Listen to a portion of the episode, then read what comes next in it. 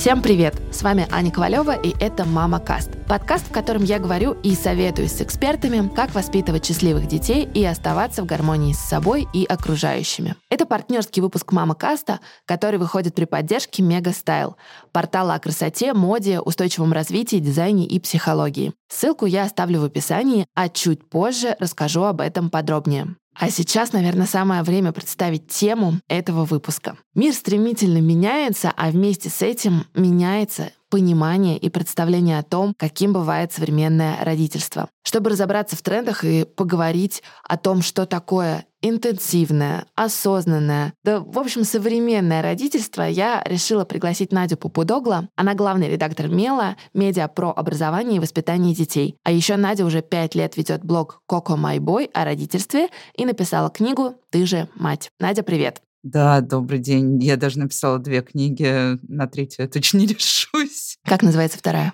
«Ты же мать белка в колесе» — это такое продолжение первой о том, как э, жить с уже подросшим ребенком, не совсем с младенцем. Но это уже было давно и почти неправда. А вот, кстати, тогда предлагаю с этого начать, потому что когда у тебя только появляется ребенок, самая частая фраза, которую ты слышишь, дальше легче. Ну, как сказать, каком смысле дальше легче, потому что часть тревожности, конечно, уходит, когда ты понимаешь, как э, обращаться с новым человеком в жизни. Более того, когда человек начинает говорить с ним, возникает возможность просто договориться уже на обычном, понятном любому человеку языке. Плюс ко всему дети, ну, они с каждым годом становятся все более классными, поэтому с ними проще. Ну, классные в смысле того, что ты можешь все больше и больше находить каких-то общих для вас вещей, заниматься какими-то ну, классными вещами вместе и, ну, в общем, быть на каком-то одном таком вайбе, что ли, наверное. Вот. Но я бы не сказала, что проще с точки зрения какой-то глобальной тревожности, потому что, например, да, я меньше волнуюсь, когда у ребенка поднимается температура, я точно знаю, что делать, я знаю там, как залатать разбитый нос, вот все, что физическое, оно просто и понятно. А все, что связано с каким-то будущим, оно все равно очень тревожное. И периодически ребенок задает тебе такие вопросы, ты начинаешь за него еще больше волноваться. Например, вчера мы с ним сидели вечером за столом, ужинали. Говорит, мама, а что будет, если вас пап посадят в тюрьму? Я говорю, так говорю, а почему такие вопросы? Говорит, нет, ну что будет? Я ему рассказала, что бывает э, с детьми, у которых оба родителя оказываются где-то в исправительных учреждениях. Потом говорю, ну ты мне все-таки объясни, почему ты спрашиваешь? И он говорит, ну, я ехал в автобусе с бабушкой в музыкальную школу, и там два человека разговаривали, и они сказали, ну, в этой стране любой может в любой момент оказаться за решеткой. А теперь объясни, мам, пожалуйста, мне вот это, почему любой? И я как-то так думаю, ну вот опять, и как-то, в общем, я свернула этот разговор, но, в общем, да, некоторые вещи дети понимают много, и объяснять им становится сложно, и ты сам как-то еще так волнуешься и думаешь, как бы еще так правильно объяснить. Ты главный редактор медиа про детей и, наверное, много общаешься с родителями. Как тебе кажется, за последние несколько лет изменились родители? Стали они, может быть, гуманнее, в каком-то смысле прошареннее, более осведомлены в вопросах воспитания, того, как вообще нужно с детьми обращаться? Ну, это такой большой спорный вопрос, потому что есть, э, условно говоря, аудитория большого города, где как раз э, концентрируется прослойка того, что сейчас социологи называют осознанные родители. Это как раз люди, которые много знают, много читают, хотят узнать больше, часто сами себя этим очень сильно триггерят и тревожат тоже, но так или иначе. Если мы возьмем шире, то есть какие-то вещи, которые не меняются. То есть, например, каждый текст на Меле, который рассказывает, что не надо бить детей, сопровождается одними и теми же штампованными комментариями. Если я не буду ему давать по заднице регулярно, как же я его тогда воспитаю? Как же он тогда человеком вырастет? Мальчика обязательно надо бить, иначе он не поймет, что такое мужчина, что такое вообще сила и все остальное. Ну и из раза в раз мы проходим какой-то базовый совершенно круг вещей. То есть я бы не сказала, что я чувствую какие-то глобальные перемены. Но при этом я вижу какие-то классные вещи с точки зрения того, что родители стали больше задумываться о том, что дети на что-то имеют право. И даже те, кто не очень рефлексирует на тему гуманности и каких-то вот сопряженных с ней вещей, ну, то, что родители, например, учителя сейчас жалуются, что родители часто приходят в школу, чего-то требуют, чего-то хотят. Но вот этому и надо радоваться, потому что когда родитель приходит, да, может быть, родители не научились правильно пока транслировать свои пожелания. Да, возможно, просто учителя как-то болезненно к этому относятся. Но то, что родитель пришел в школу и хочет, чтобы его ребенку там было лучше, я считаю, это прекрасное стремление, и вот этому я очень рада. Ну, наверное, это еще связано с тем, что у нас в целом в культуре не очень есть вот эта обратная связь, и учителя не всегда готовы воспринимать даже вопросы в свой адрес, а, и это иногда воспринимается как упрек. Ну да, есть, э, во-первых, нечто, что мы называем статус педагога, то, о чем сейчас постоянно спорят. Вот недавно даже с участием президента спорили. Да, это э, Неудивительно, что общественники, это прям был первый вопрос вот на встрече президента с общественниками по вопросам образования. Давайте перестанем называть образование услугой. На самом деле для хорошего педагога, а Мел общается с массой хороших педагогов, их не очень волнует, как называется то, чем они занимаются. Услуга, не услуга, ты делаешь свою работу, ты ее любишь, и ты знаешь, как сделать так, чтобы в этой работе всем было комфортно, и детям, и родителям, и э, самим педагогам. И выстроить отношения всегда можно. Главное было бы желание. А вот когда нет желания, это такая ситуация сложная. Вот у нас, например, у а, моего заместителя Лены. Сейчас а, дочь пошла в первый класс, и Лена приходит на работу и говорит, вы представляете, я пишу какие-то вопросы, а мне никто не отвечает. При том, что она пишет очень простые какие-то вопросы. Или вот педагог просит говорить, кто из детей будет оставаться на там доп. какие-то, кто не будет. И я составила табличку, а мне говорят, а нам не нужна ваша табличка, что вы тут делаете? А я же хотела как удобнее. А человек говорит, у нас каждый пишет сам, не надо нам никаких табличек. Ну, можно хотя бы спасибо сказать. И сразу будут какие-то немножко другие отношения. А вот ты сказала осознанные родители. Осознанные родители это какие? Ну, это действительно социологическая категория. Уже есть э, много исследований э, Высшей школы экономики на эту тему. То есть это родители, которые, во-первых, э, относятся изначально к ребенку не как исторически мы относились к детям, то есть нечто маленькое, не имеющее там ни мнения, ни прав, ничего, которое нужно в такой вот э, какой-то репродуктивной манере бесконечно растить, растить, пока вдруг 18 э, там не включится внутри человека и не начнется взрослая жизнь. И тогда пока. Да, до свидания, я тебя довел до вуза, живи как хочешь. Это те родители, которые много вкладывают в ребенка не только каких-то материальных средств, но и своего времени. То самое всем надоело, но я произнесу качественно проведенное время – это те родители, которые привлекают дополнительные, ужасная фраза, шаблон, информационный ресурс. Те родители, которые много читают, много смотрят, пытаются понять.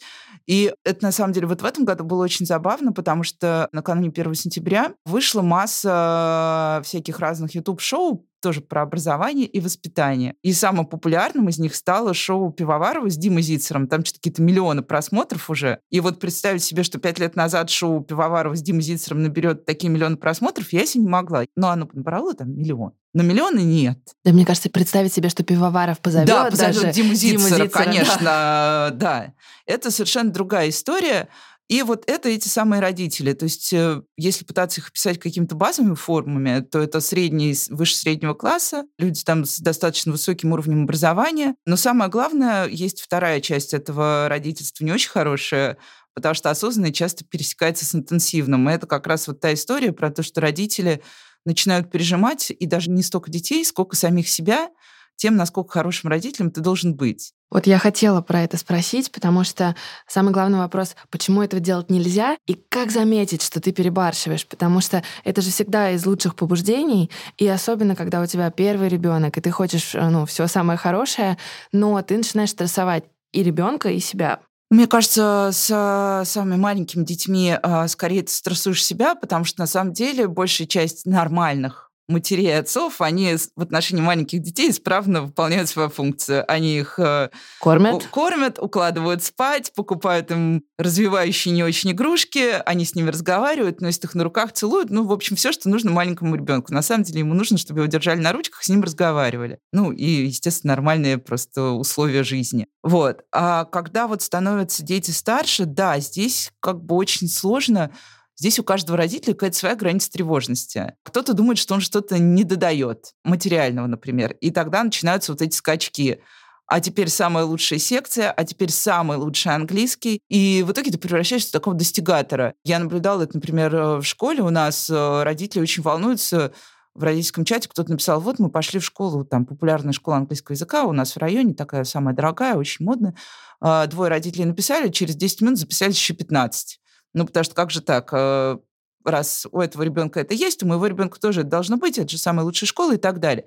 Девчонки берут да, не факт, что это нужно прямо вот здесь сейчас, но люди делают, бегут, и так далее. Другая сторона — это то, что мы, например, стали гиперрефлексивны. Я постоянно привожу пример тоже из какого-то детства своего ребенка, младшего детства, не знаю, старше у него тоже еще, по-моему, не наступило, но тем не менее. Я жаловалась кому-то из друзей, тоже таких уже осознанных взрослых родителей, что вот у меня там ребенок ну, было года три, наверное, вот, что вот эти вот сплошные «не хочу, не буду», ну, нормальная фаза отрицания а, детей. И мне говорят, ну, вот ты контейнируй по Петрановской. Я, значит, открыла книгу, прочитала, как правильно контейнировать, контейнирую, контейнирую, ничего не получается. И ты чувствуешь себя неудачником, ты пытаешься контейнировать еще лучше, чем ты контейнировал, но ты, у тебя все равно ничего не получается, господи, боже мой. И я потом разговаривала уже со своей подругой-психологом и говорю, вот я его контейнирую. Она говорит, Надя, тебе больше заняться нечем. Лучше проверь, там, может быть, ему там подгузник надо поменять. Вот как-то так. То есть здесь у каждого свой срез. Кто-то думает про психологию, кто-то про образование. Но так или иначе мы постоянно себя подстегиваем. То есть это немножко такой бесконечный мышиный забег. Но я это повсеместно встречаю, причем у меня нет вот этой внутренней тревожности, но когда я ее замечаю в других, я начинаю париться, а может быть, надо так. И вот это с языками тоже бесконечная история, потому что у меня есть прекрасная подруга, она сейчас ищет э, преподавателя китайского для старшего ребенка и арабского для младшего. И я, конечно, очень теряюсь, потому что я говорю, зачем? Зачем сейчас? Это все можно выучить позже. Но вот у тех, кто этого не делает, есть ощущение того, что они не доделывают. Ну, ты ты мало дал ребенку, даже не то, что ты что-то не сделал, ты думаешь о том, что ты ему не дал возможность. Вот мне кажется, да, все, что мы делаем, мы пытаемся дать нашим детям максимальное разнообразие возможностей. И иногда дети просто не могут вынести то разнообразие возможностей, которые мы им даем. Да, очень мудро. Но это вообще про выбор, потому что когда этих банок с джемом слишком много, так сложно выбрать их. Ну, это абсолютно реальная история. Мы недавно вели паблик ток про... Э, это было образование для взрослых, но там а, была девочка, которая задала вопрос от своего поколения. И она говорит, вы понимаете, нам так сложно остановиться на выборе профессии или чего-то подобного, потому что ну, ты все пробуешь, все интересно, и как бы, ну, а как выбрать? И вот мне кажется, у нового поколения вообще есть вот эта история с тем, что в отличие, наверное, от нас, возможностей гораздо больше, и очень иногда страшно, ну, провалиться, выбрать не то. Есть вот этот страх. Ну, тут вообще есть страх такой, и тут, э, прости, школа государственная, ты тоже виновата. Мы немножко завели детей вообще в сегмент таких достигаторов бесконечных. Ну, потому что сначала происходит, вот, например, интенсивно осознанный родитель, который до школы пытается все дать. Потом начинается выбор самой лучшей школы. В школе оказывается, что для того, чтобы быть крутым, нужно быть олимпиадником, и там со второго класса начинается гонка. Ну, то есть мне раньше это было сложно представить, но вот сейчас я вижу детей всеростников в начальной школе, уже Всероссийская олимпиада школьников. И это считается нормальным, а твой ребенок что, не участвует в олимпиаде? А что, что с ним что-то не так? И ты думаешь, господи, вот как ответить тактично? Почему с ним что-то не так, со мной что-то не так? Не участвуем. Потом начинается гонка за баллы, за все. И да, дети бесконечно и еще им подсовывают новые новые возможности. То есть надо справляться с какими-то вот этими KPI, которые тебе уже дали, а еще при этом давай, выбирай, выбирай, я тебе больше, больше, больше. И да, человек, э, ну, как э, та же самая Людмила Петрановская, мне кажется, однажды говорила, что наших детей не осталось времени поскучать. Вот поскучать у них, к сожалению, нет времени. А я считаю, что скучать — это супер полезно. Я иногда вспоминаю свое детство. Я уже очень взрослый человек, поэтому Мое детство было 80-е со всеми вытекающими. Телевизор у нас был черно-белый с тремя кнопками. Гуляли мы в основном во дворе, за нами присматривали дворовые бабушки. И сейчас у меня не будет какой-то такой идеализации, ностальгии по советскому детству, но ты при малости возможностей придумывал себе какие-то варианты. Например, моим вариантом мне было скучновато, и я ходила в библиотеку. У меня там был замечательный библиотекарь, с которым я дружила. Она мне подбирала книги, она знала, что я люблю читать, подбирала книги. Я приходила, меня каждый раз ждала стопка книг. И мне кажется, я училась на историческом факультете МГУ, и я захотела стать историком в классе в седьмом. В общем, редкие примеры осознанности. И отчасти потому, что я читала дикое количество исторических книг. Мне очень нравилось, причем это были уже серьезные достаточно книги, которые мне постоянно апгрейдили в библиотеке. И вот это было такое, как из поскучать, вот куда пойти, некуда пойти. Есть только библиотека, есть книги, сижу, туплю в книжку. А, получилось так, что я закончила два университета там, по смежной истории и смежной еще одна специальность. Или э, бесценный опыт моей жизни, как однажды в формате поскучать, я решила, подбила друзей прыгать в помойку, где лежало что-то мягкое. Оказалось, что это стекловато. Вот, с тех пор э, я знаю, что к стекловате лучше не приближаться. И еще человек 10, которых я подбила, тоже это точно знают, и я думаю, до сих пор не забыли процедуру вытаскивания иголок. То есть это был какой-то такой опыт скучания, он тоже полезный опыт. То есть когда человек смотрит чуть-чуть шире, он не смотрит в рамках того, что вы им напихали в корзинку, потому что в корзинке обычно лежит очень много. Э, в корзинке моего ребенка, вот если взять его сегодняшний день, там лежат школа, потом три урока в музыкальной школе, потом ему нужно сделать домашнюю работу, и где-то вот в 7 вечера у него начнется свободное время, а в 8.30 я ему скажу, дорогой, пора спать. В общем, ну, так себе денек, если честно.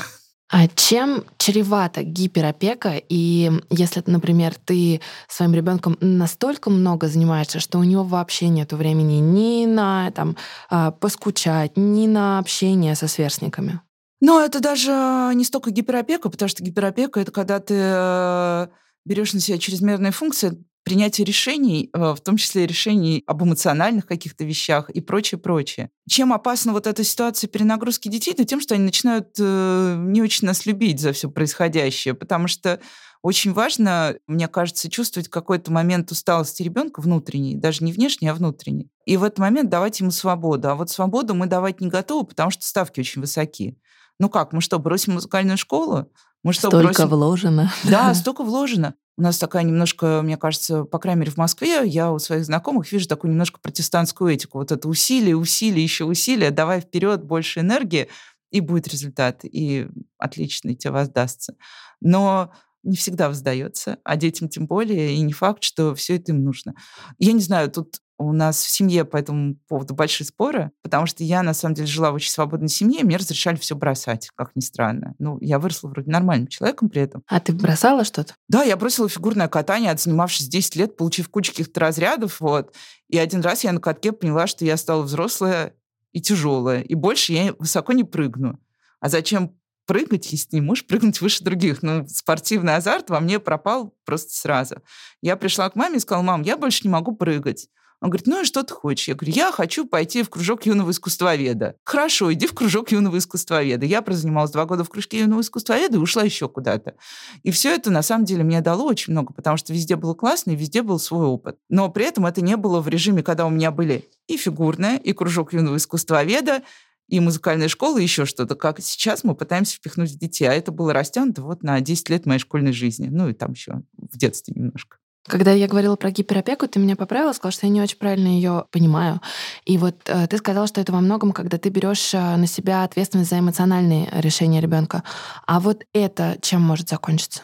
Ну, как мы видим последствия гиперопеки, тут э, психологи очень хорошо объяснят э, по типам родителей, какие родители как проецируют на детей свои гиперопекающие функции. Но смотрите, есть вещи, которые родители должны делать обязательно. Мы должны заботиться о здоровье ребенка. Мы должны учить его например, тому, что называют эмоциональный интеллект сейчас, а на самом деле всегда это называлось просто жить с людьми, вот, понимать людей, уметь с ними общаться и так далее, социализация. Вот в Советском Союзе любили это слово. Ну, неважно, как ни назови, результат один, нужно как-то выживать и уметь коммуницировать. Вот. Но когда ты начинаешь коммуницировать, например, за ребенка, ну, вот э, это классические ситуации, когда родитель берет на себя разрешение любого конфликта между детьми. Петя ударил Васю. Пойду-ка я разберусь с Васей, с Васиными родителями, с воспитателями в детском саду и так далее. Или учитель что-то сказал ребенку. Можно поступить как в этой ситуации? Если ты не согласен, и твой ребенок не согласен, задача родителя объяснить ребенку, как он сам объяснит педагогу, почему тот не прав. Понятно, тут есть риски, мы знаем все про школу, неважно. Но задача именно объяснить, как ребенок может сам с этим справиться. Родитель идет в школу, топает ногами и трясет бумажкой и говорит, сейчас я напишу заявление в департамент образования там, Москвы, Хабаровска, кого угодно. Вот. вот это как раз те функции, когда мы лишаем детей естественной самостоятельности. Мы не учим их, А мы просто, как такая вот это вот бывает, э, когда в Москве снегопад, едет машина, она так гребет снег, а за ней уже выстраиваются другие машины, чтобы ехать по расчищенному. Но вот это вот очень плохая ситуация, потому что разгребать снег приходится любому человеку в жизни хотя бы раз. А на самом деле мы это делаем каждый день. И если детей к этому не готовить, и, ну, как вот некоторые родители не, пытаются предусмотреть все, что произойдет за день с ребенком. Например, он не поест, положим ему кучу еды, еще ланчбокс с подогревом. Нет, ребенок поест. Если он голоден, он найдет средства. Особенно если мы говорим не о самых младших, которые зависимы, а о школьниках.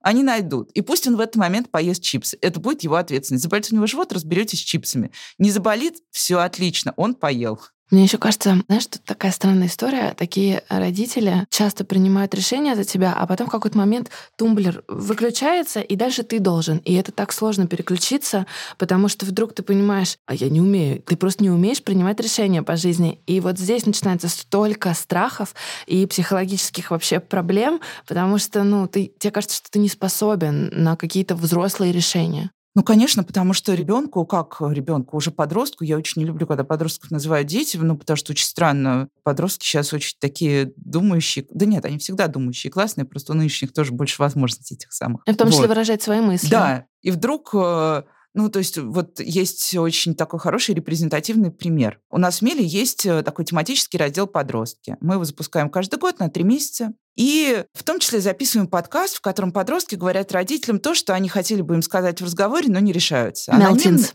Да, Мелтинс. Кстати, классный подкаст, послушайте его. Вот, да. И каждый год мы действуем абсолютно одинаково. Мы вывешиваем в наших соцсетях призывы. Ты подросток, тебе есть что сказать? Напиши Юле и Лизе. Ну или там Кате и Оле. Напиши сам. И, естественно, куча подростков пишут, пишут сами. Но всегда найдутся мамы, которые пишут, я мама такого, там, мы решили попасть в ваш подкаст.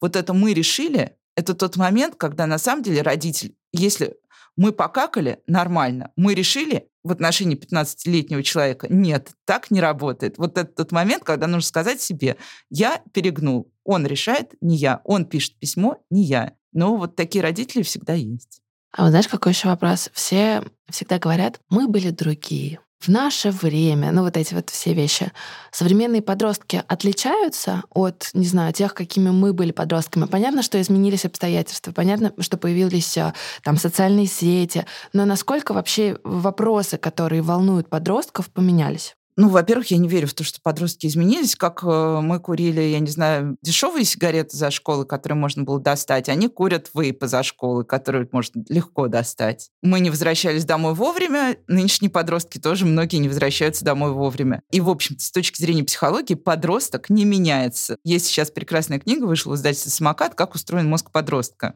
Вот ее надо прочитать всем родителям подростков, я считаю, чтобы не сравнивать и понять вообще, откуда что берется. Очень расслабляет успокаивает успокаивает. Я бы сказала так, а, нынешние подростки просто больше знают. Как бы мы ни старались регулировать интернет и все происходящее, информационная свобода — это очень большой рывок всего нашего общества. Каждый использует эту информационную свободу по-своему, но в мои времена увидеть иностранца и поговорить с ним, сверстника иностранца. Вот у нас в школу приглашали фонд Сороса, который сейчас все проклинают в России и ненавидят, привозил к нам наших американских сверстников. Раз в год. Это был единственный способ поговорить по-английски с человеком, который, для которого английский родной. Три дня у нас проводили в школе американские дети, и мы вместе все тусовались и общались. Сейчас, если подросток хочет прокачать английский, он найдет себе собеседника, с родным английским за три минуты. Если он хочет найти человека, который увлекается чем-то, чем увлекаешься ты, он тоже потратит на это всего пару минут. Я считаю, что вот это мир уникальных возможностей. И учителя жалуются, что подростки читают много некачественного в интернете, но здесь проблема родителей и учителей, которые не учат читать качественно, не учат фильтровать просто первые страницы поисковика. Этому тоже надо учиться, но не все родители умеют, кстати. Но при этом вот мой ребенок по любому вопросу заходит в Википедию, а дальше подходит ко мне и говорит, а вот там правда написано? И это Круто, огромное... что он задает этот вопрос. Ну, его волнуют какие-то вещи, как бы в статье, которую он прочитал в Википедийной, и он сразу идет, ну, потому что он знает, что я там много знаю. И на самом деле школа, например, могла бы это тоже использовать, если бы она не была такой ригидной. Потому что, например, вот сейчас в школе э, мои дети проходят Митный Пожарского. Наша школа находится в Хамовниках возле сквера Девичьего поля. И если бы школа была чуть более френдли к детям, она бы рассказала, что э, сражение Пожарского с поляками было в сквере Девичьего поля. Это в 10 минутах от э, нашей школы, где сейчас все гуляют с собаками на детей это производит совершенно вау впечатление. Мой ребенок узнал это из Википедии, потому что он почитал учебник, ему было очень скучно, он пошел читать Википедию. Вуаля, прекрасно. Я считаю, нет, хорошо, что у них много возможностей узнавать разное, сравнивать, смотреть и общаться. Вот это прям супер классно, и это их отличает. А в остальном все обычные дети, обычные подростки. Я, кстати, помню, что когда мы очень много, а я очень много учила языки в школе, я так мечтала об иностранных друзьях, у меня их не было. Я думала, боже мой, ну когда же... Ну вот, как, а с кем практиковать? То есть мне так хотелось. И у меня, наверное, вот уже в институте появились первые настоящие иностранцы. ну, это было очень круто, потому что все говорят, нужно учить английский. А зачем? Ну, ты не очень понимаешь, потому что тогда еще не было классных сериалов там на английском. И вот было ощущение такой неприкладной истории с языком. И вот она у меня появилась только в университете. И это очень круто, что у современных школьников, по сути, есть возможность найти действительно там друга по интересам и общаться там в Зуме, не знаю, ВКонтакте, на Фейсбуке или где угодно. Да, просто даже самому выучить язык. У нас не было столько ресурсов, чтобы самому выучить язык. Ты должен был пойти и взять учебники и сидеть и страдать. Да, или слушать кассеты. Кассеты, да, да на компакт-диске. Да. Смотри, говорят, что а, чтобы в чем-то разобраться, нужно написать про это книгу. У тебя аж две книги про родительство. Вот ты, когда их писала, были ли у тебя какие-то инсайты про себя как родителя? Может быть, просто про современных родителей? Что для тебя самой стало ну, таким открытием и удивлением? Мне кажется, главным моим открытием было то, что я вообще способна быть матерью, потому что я очень долго в этом сомневалась. Ну и как бы я очень уважаю людей, которые стремятся к семье и ну, как бы у которых есть план жизненный, мне кажется, у меня жизненный план всегда был достаточно вариативен э, и зависел от каких-то внешних обстоятельств. Чтобы разобраться, наверное, я могу сказать так. Когда я писала диссертацию, я действительно в чем-то разбиралась. Потому что, когда ты пишешь настоящую серьезную книгу, я достаточно, ну, так просто отношусь к своему в кавычках литературному творчеству. Когда ты пишешь что-то серьезное, действительно, там на ну, написать диссертацию у меня ушло два года, там 700 листов, безумные какие-то архивы и все прочее. Я могу сказать, что я разбираюсь в теме своей диссертации. А что касается книг, есть такая для меня самая категория книг, это поддерживающие книги. Там ты не узнаешь много нового, но ты узнаешь себя. Ты поймешь, что ты не один. И единственная моя цель, мне кажется, была тем людям, которые также сомневаются, как я, рассказать, что, в общем-то, я тоже сомневаюсь. Я тоже не уверена в себе. Это нормально, и нас таких много. И классно, что мы такие тоже есть. И нет проблем чего-то не знать, нет проблем не чувствовать любви к ребенку с первого дня, который нам навязывают э, все вокруг. Ты полюбишь своего ребенка, да, просто у всех очень разные обстоятельства, и нужно просто справляться с обстоятельствами. Самое главное, мне бабушка говорила, один день одна смешная история. Ну, то есть в каждом своем дне ты должен даже в самом плохом ты должен найти что-то смешное. Вот мы с ребенком, я теперь с ребенком тренируюсь это делать, когда он мне говорит, а я спрашиваю, сколько школа сегодня баллов по десятибалльной шкале? Это наказание школе за пятерки и двойки. Мы ставим тоже в школе отметки, только дали ей десятибалльную шкалу. И он говорит, сегодня два. И дальше мы разбираемся, в чем дело, и ищем что-то хорошее. Вот. В общем, это про что-то хорошее. Но не про то, чтобы разобраться. Хотя я считаю, что я очень люблю читать сама про чужой опыт, потому что у нас называется на работе, на продуктовых совещаниях побиться об идею. Вот так вот побиться от другого человека, это тоже очень классно и полезно для самого себя. Сто процентов. И я вот слушаю тебя и понимаю, что у мамы Каста на самом деле примерно такая же, ну не миссия, а, наверное, такая же история, как э, у твоих книг, потому что, мне кажется, этот подкаст я во многом начала, потому что я поняла, что я не готова. И главное открытие, я, ну, общаюсь с классными мамами, которые знают и про воспитание детей, и в общем, являются и экспертами в своей области, или просто классные мамы. Я поняла, что никто ничего не знает, никто не готов, а, все сомневаются, и даже супер активные и, в общем, такие вот мамы, которых я немножко побаиваюсь, когда, вот знаешь, когда у них все схвачено, все понятно, даже они задают себе вопросы, правильно ли они все делают. Ну, это слава богу, потому что умение рефлексировать — это вообще главное умение, мне кажется, родителя И если у нас находится время подумать о том, что мы сделали, как мы это делаем, почему мы это делаем, это уже большой шаг э, для всего человечества. Прозвучала музыка, а значит, время напоминать, что это партнерский выпуск «Мама Каста», который выходит при поддержке Мега Стайл, портала о красоте, моде, устойчивом развитии, дизайне и психологии. С концом лета активная жизнь не заканчивается. Все вернулись в город, и, например, я с подружками активно обсуждаю обновление гардероба к предстоящим холодам, которые уже, к слову, наступили. За время карантина у меня, как и у многих моих друзей, гардероб стал гораздо более домашним и расслабленным, чему, честно, я рада. Привет футболкам оверсайз и кроссовкам, из которых я, в принципе, мне кажется, почти не вылезаю. Отказываться от комфорта уже не хочется, хотя надеть что-нибудь яркое, красивое, желательно с блестками и перьями, тоже очень тянет. Для тех, кого, как и меня, бросает от состояния сегодня кроксы, завтра кроксы к настроению «Где моя розовая мини?», команда Меги совместно с The Village придумали проект о посткарантинной моде, в которой можно легко сочетать и то, и другое. Согласитесь, это особенно актуально для современных родителей, о которых мы сегодня и говорим, которые вечно выбирают между удобным и красивым. Проект будет посвящен изменению стиля в одежде потребителей, и там расскажут о ключевых модных трендах, которые прокомментируют классные стилисты. В общем, там о том, как карантин изменил моду, а какие тренды нужно, прямо уже нужно ловить прямо сейчас. Так что, если вам не хватает вдохновения и новых идей для обновления осеннего гардероба, переходите на сайт по ссылке в описании, выбирайте луки, которые хочется повторить, и отправляйтесь на шопинг в Мегу. А теперь к приятным бонусам. Среди новых участников программы лояльности разыграют эксклюзивные и дико модные, я их видела, поясные сумки IKEA, а также практически каждый второй зарегистрировавшийся получит купон IKEA номиналом в 500 рублей, который вам начислят в личном кабинете в начале октября. Все очень просто. Для участия нужно зарегистрироваться на лендинге спецпроекта и наполнить информацией свой личный кабинет. Я все рассказала, вы знаете, что делать. Все ссылки в описании. Ну а мы возвращаемся к разговору с Надей. Сейчас модно говорить, что детей надо не воспитывать, а помогать им вырасти. Вот насколько тебе эта формулировка созвучна, или наоборот, ты не видишь ничего плохого в воспитании детей, потому что, ну, а кто, если не мы? Я ужасно не люблю игру слов, мы постоянно играем словами. И очень часто мы а, за словами должны стоять смыслы. И люди часто путают смыслы. На самом деле никто из родителей, мне кажется, ну, за исключением тех, кто рассматривает воспитание как такую насильственно-принудительную систему чего-то того, что ты делаешь с ребенком, вот у меня есть любимый пример. Когда-то давно была история, широко разошедшаяся в СМИ, как мальчики, такие маленькие мальчики, лет 10-12, стояли у дороги и из э, игрушечных ружей стреляли пластиковыми пульками по машинам машины все проезжали, а потом одна остановилась, из нее вышел э, мужчина и поставил мальчиков, а это такая вот слякоть, февраль, какой-то снежный регион, непонятно что.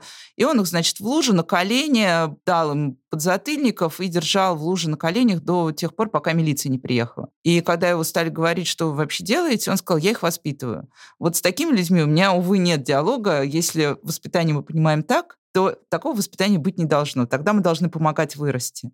А на самом деле воспитание, мне кажется, осмысленное такое гуманное воспитание, оно и есть в том, чтобы помочь вырасти.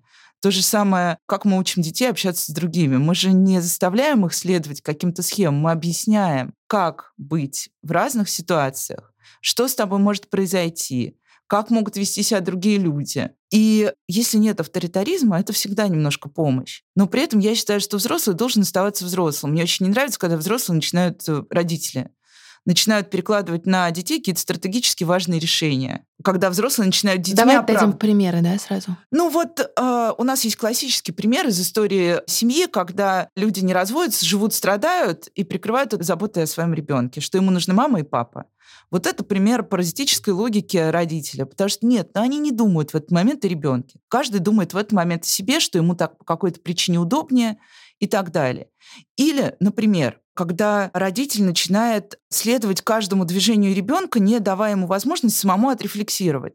Ну, то есть вот если говорить, например, про вот эти мои метания с фигурным катанием в детстве, на самом деле это было не так, что прям вот я пришла, сказала, мам, не хочу, мама меня спрашивала, почему? И вот это вот тоже какая-то внутренняя аргументация, она должна быть услышана.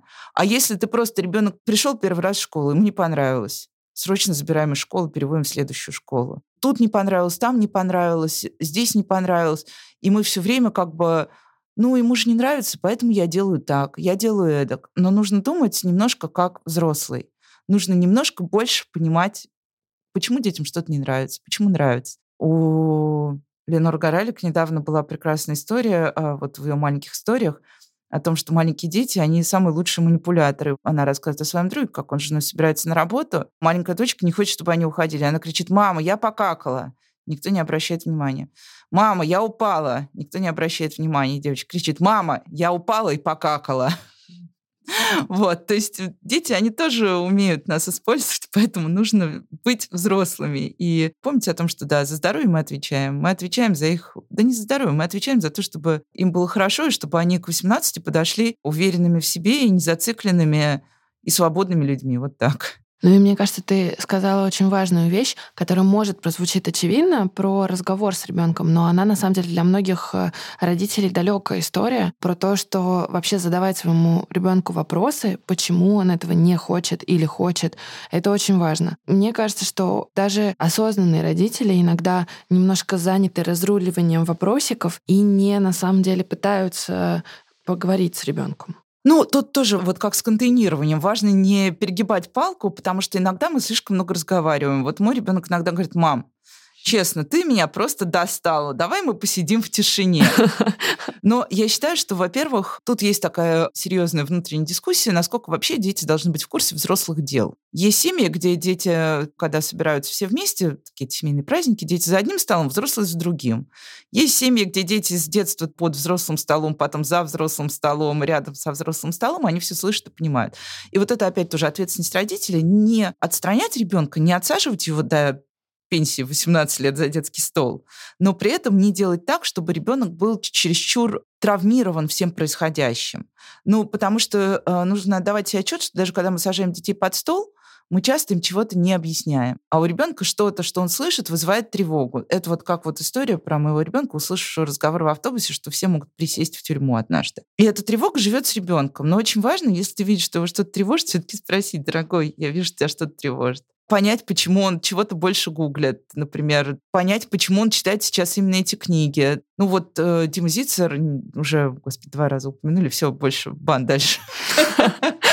Ну, у него есть очень хорошее упражнение. Напишите в столбик, что вы знаете об увлечениях вашего ребенка. Какая у него любимая компьютерная игра, какая у него любимая песня, какая у него сейчас любимая книга. Ну, и дальше можно выбрать в зависимости от вашего ребенка. Справились, все, хороший родитель. И это действительно очень хорошее упражнение, я всем советую, потому что часто оказывается, что мы на самом деле знаем, что они много сидят в гаджетах, но совершенно не знаем, что они там делают. Ну, если мы не шпионим постоянно через родительский контроль и вот это все. Ну да, я подумала, что это даже хорошее упражнение для супругов.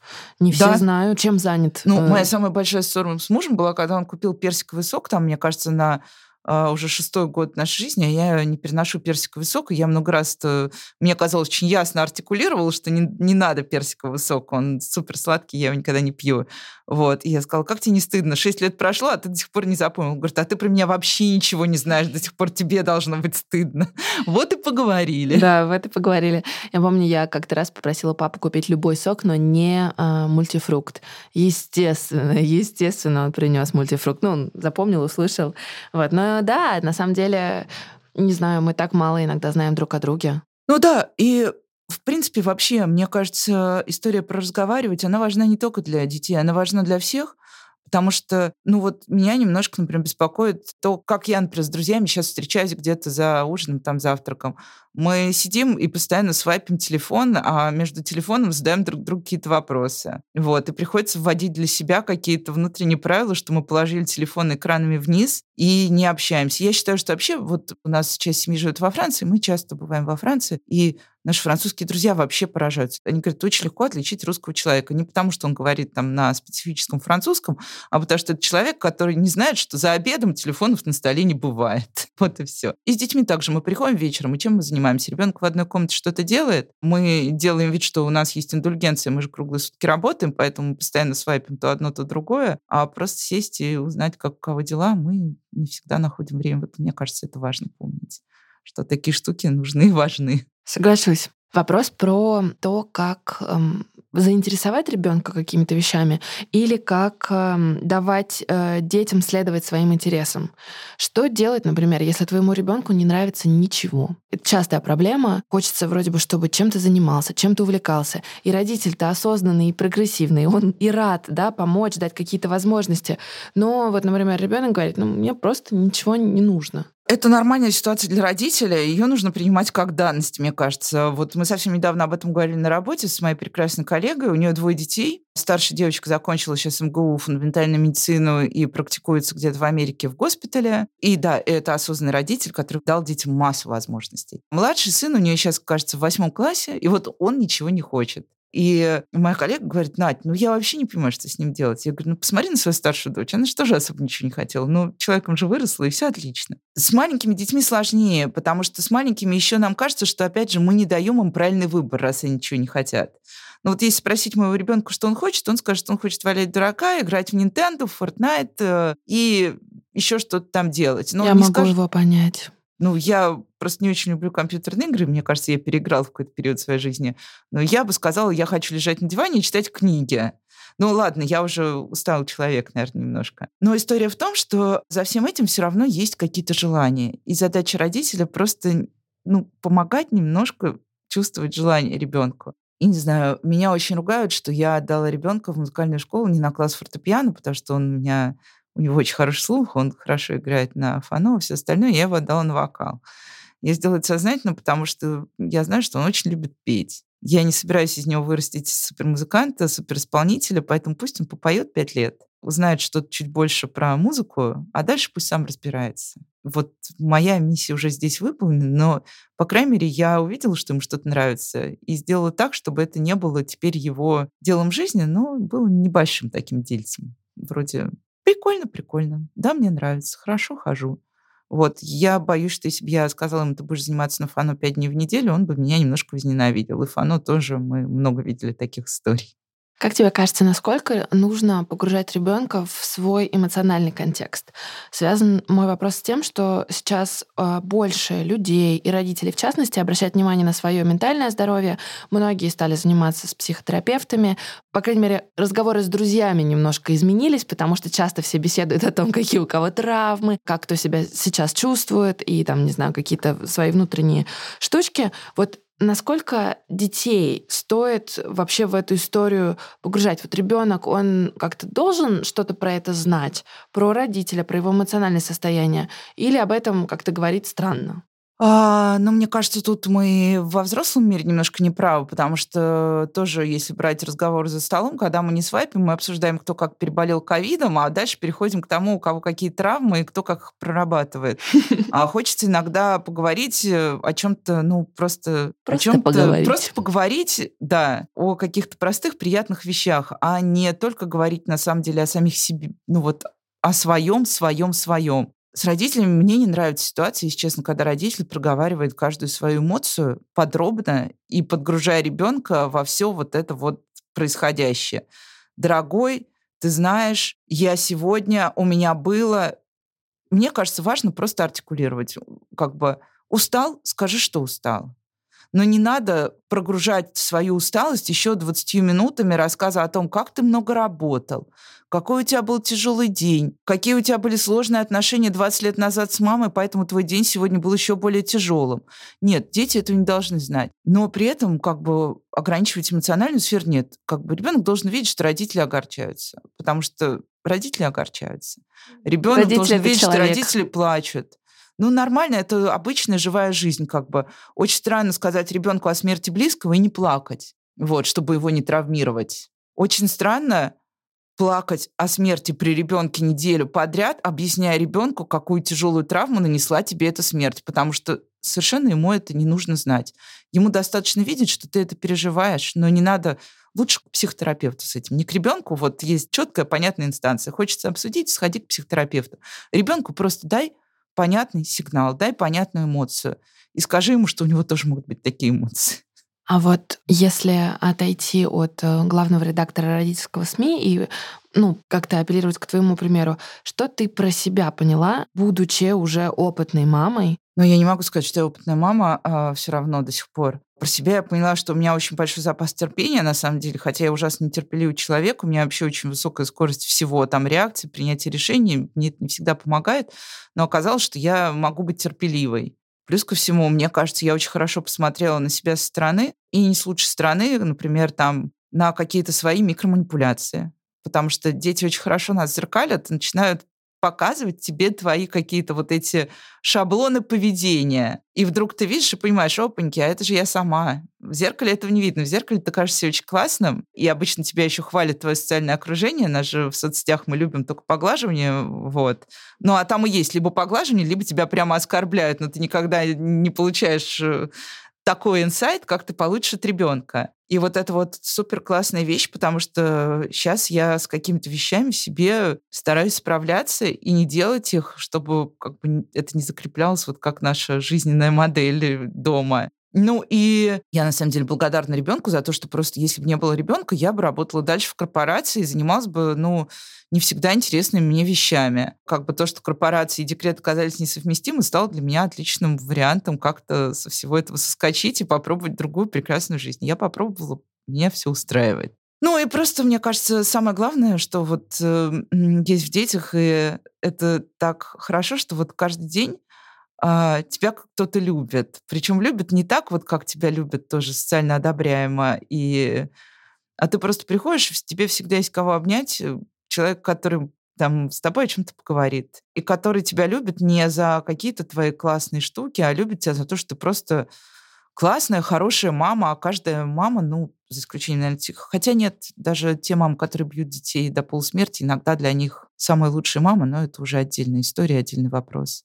Просто самые лучшие мама и папа, и хорошо, что так. А что делать тем, кто постоянно сомневается в том, хороший он родитель или нет. Вот я согласна с тобой, что каждая мама лучшая для ребенка, но вот если ты там очень осознанный человек и все время думаешь, ну, может, вот недостаточно тут хороша. Тут важно понять, относительно чего недостаточно хороша. То есть с кем ты себя сравниваешь в хорошести.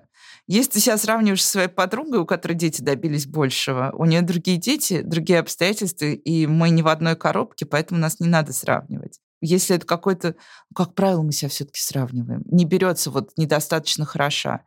Или бывает недостаточно хороша от тяжелых обстоятельств. Когда, например, дети часто болеют, когда у детей есть вообще серьезные проблемы со здоровьем. Я вот много общалась с мамой, у которого у ребенка была полная потеря слуха после перенесенного заболевания, и вот она себя постоянно корила. Но это те вещи, которые ты не можешь провернуть это те вещи, которые, ну вот есть там понятие фатум. Вот фатум, он всегда в нашей жизни присутствует. Можно быть какой угодно хороший.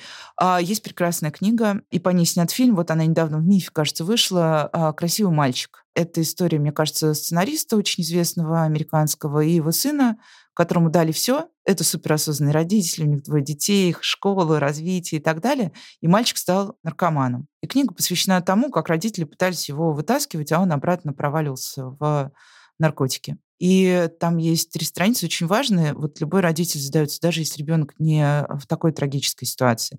Что я сделал не так? Вот это вот, что я сделал не так, оно, к сожалению, всегда с родителем, но важно, чтобы оно не превращалось в то, что ты чувствуешь каждый день, что ты переживаешь каждый день. Нет, мы делаем все так. Просто есть, да, вещи, которые в любом случае пойдут не по плану. Ну, если бы все можно было спланировать, мне кажется, тогда мы вообще бы уже были на другом витке человеческого развития. Да, ну вообще, мне кажется, в жизни, во-первых, часто все идет не по плану, а во-вторых, в жизни родителя очень часто все идет не по плану, и, наверное, это такая, не знаю, родительская стойкость должна быть в том, чтобы принимать то, как есть. Ну да, мы просто очень часто, например, видим на примере родителей, детям, которых сейчас диагностировали расстройство аутистического спектра, что вот эти родители тоже начинают говорить, мы сделали что-то не так. Потому что ребенок формально здоров, неформально это воспринимается как нечто страшное, до сих пор до конца непонятная, с непонятными перспективами будущего. И вот эта атмосфера неуверенности, она очень сильно подогревает. Нет, вы все тоже сделали так. Ну вот э, просто всегда есть 90% э, планирования, 10% вне плана, а может быть и больше, не знаю, сколько там статистически. Про сравнение хочу задать вопрос. Ты говорила о том, что нам свойственно сравнивать себя с другими, и это правда, потому что нас там в школе часто сравнивали, у Петя пятерки, а у тебя что и так далее. Вот кажется, что современные родители вроде бы своих детей не должны сравнивать. Но вот происходит ли это? Но это происходит в той же самой достигаторской системе. Мы все равно сравниваем достижения. Как бы это ни было печально. Потому что мы пытаемся сделать постоянно такой матч возможности, нашего приложенного усилия и результата. Например, мы выбрали ребенку классную школу. У него классные педагоги. Наша подруга выбрала ребенка тоже классную школу, тоже классные педагоги, и у нее ребенок там уже ого-го, а наш ребенок до сих пор букву А не научился писать. Вот, что здесь пошло не так? К счастью, мы перестаем винить ребенка, но мы начинаем винить школу, еще что-то, еще что-то, еще что-то. Мы сравниваем, да, к сожалению. Но вообще это, естественно, тоже природа человека. Было бы странно, если бы мы не смотрели по сторонам и не думали о том, что происходит. Другое дело, что когда мы сравниваем наших детей, важно помнить, что твой ребенок самый лучший. Даже если сравнение не в его пользу, он все равно самый лучший. И ты тоже хороший. И то, что другие дети чего-то больше добились или родители больше добились. Это не залог того, что через 30 лет ситуация не повернется совершенно другим образом. И мы вообще не знаем, на самом деле, сколько из вложенных нами усилий реально даст ребенку прекрасное светлое будущее, кроме его здорового эмоционального состояния. Потому что, мне кажется, это самое важное — вырастить поколение людей эмоционально здоровых и внутренне свободных, хотя бы внутренне. Потому что, когда вот говорят, Россия должна стать страной инноваций, э, высокотехнологических решений и так далее, когда мы формулируем уже для школьников, что они должны будут заниматься большими вызовами, у нас есть перечень этих больших вызовов, важно помнить, что любая большая наука начинается со свободы сознания и свободы использования этого знания. Так что вот это вот э, очень важно это единственное, что на самом деле стоит свеч. Ну, пусть, да, он отучится в школе, пусть поступит в ВУЗ, но если он при этом не будет уметь управлять собой и быть счастливым, вот тогда будет очень печально. Мы видим очень много несчастных людей вокруг нас, и мы видим очень много э, завидующих людей. И не хочется вырастить еще одного завидующего человека, который постоянно будет думать, что ну вот у Феди было больше возможностей, у Маши папа там генерал и так далее. Нет, пусть ребенок думает, я могу, я иду, я сделаю. Да, говорите это своим детям почаще.